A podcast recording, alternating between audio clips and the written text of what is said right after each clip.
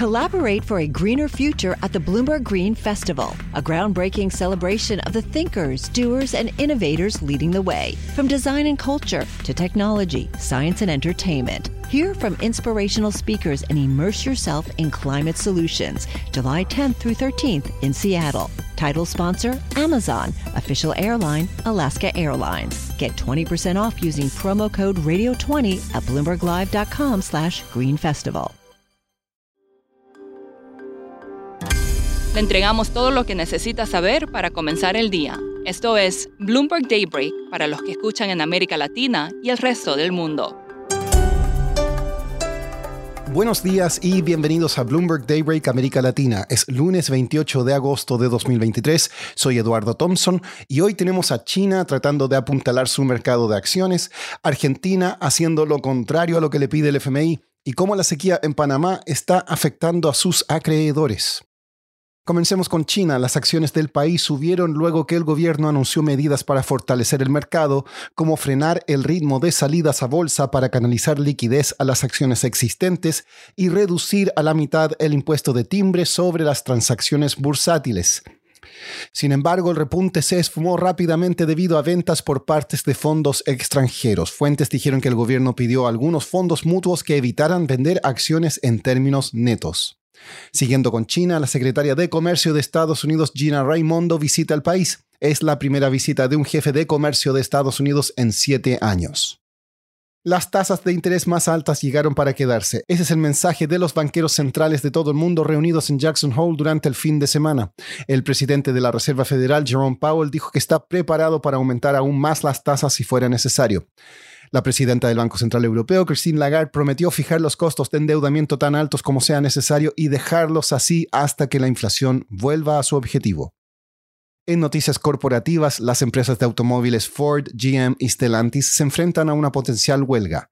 Las acciones de la empresa inmobiliaria china Evergrande cayeron un 79% en Hong Kong tras una suspensión de transacciones de 17 meses.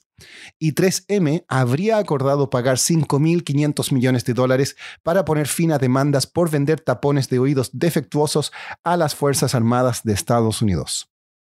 Pasando a América Latina, el ministro de Economía de Argentina, Sergio Massa, anunció alzas salariales y canalizar más dinero a los jubilados y las familias más pobres.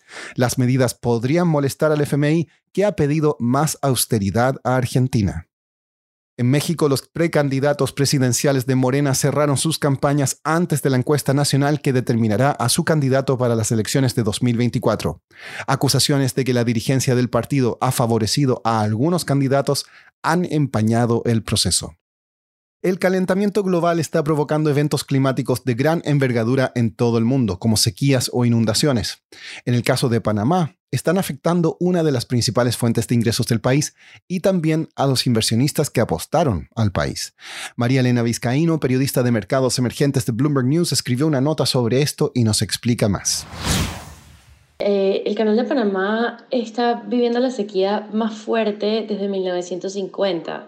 ¿no? Los niveles de agua en el canal no son lo suficientemente altos para que todos los barcos que generalmente cruzan con cargo puedan cruzar.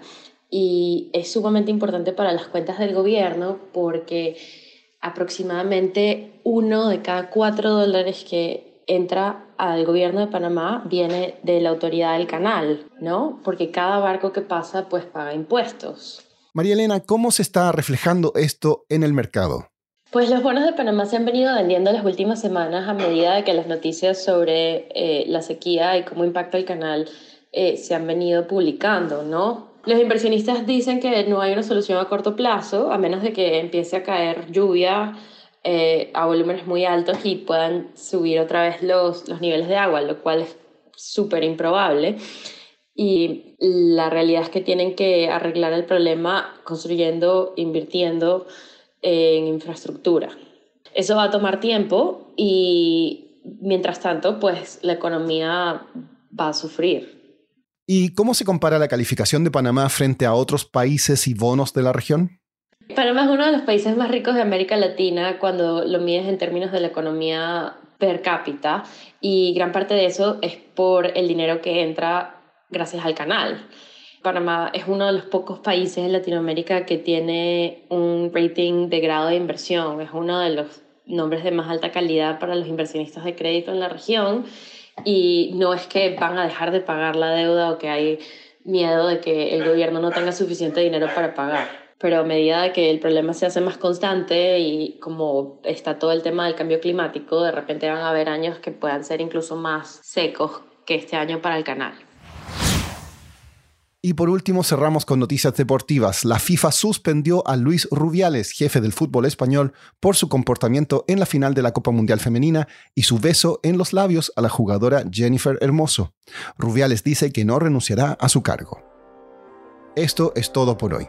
Soy Eduardo Thompson, gracias por escucharnos. Para conocer todas las noticias que necesita para comenzar el día, revise Daybreak en la app Bloomberg Professional, donde puede personalizar las noticias que desee recibir. También puede suscribirse a la versión solo audio en Spotify, Apple Podcasts o la plataforma de su preferencia. Eso es todo por hoy. Escuche de lunes a viernes Bloomberg Daybreak.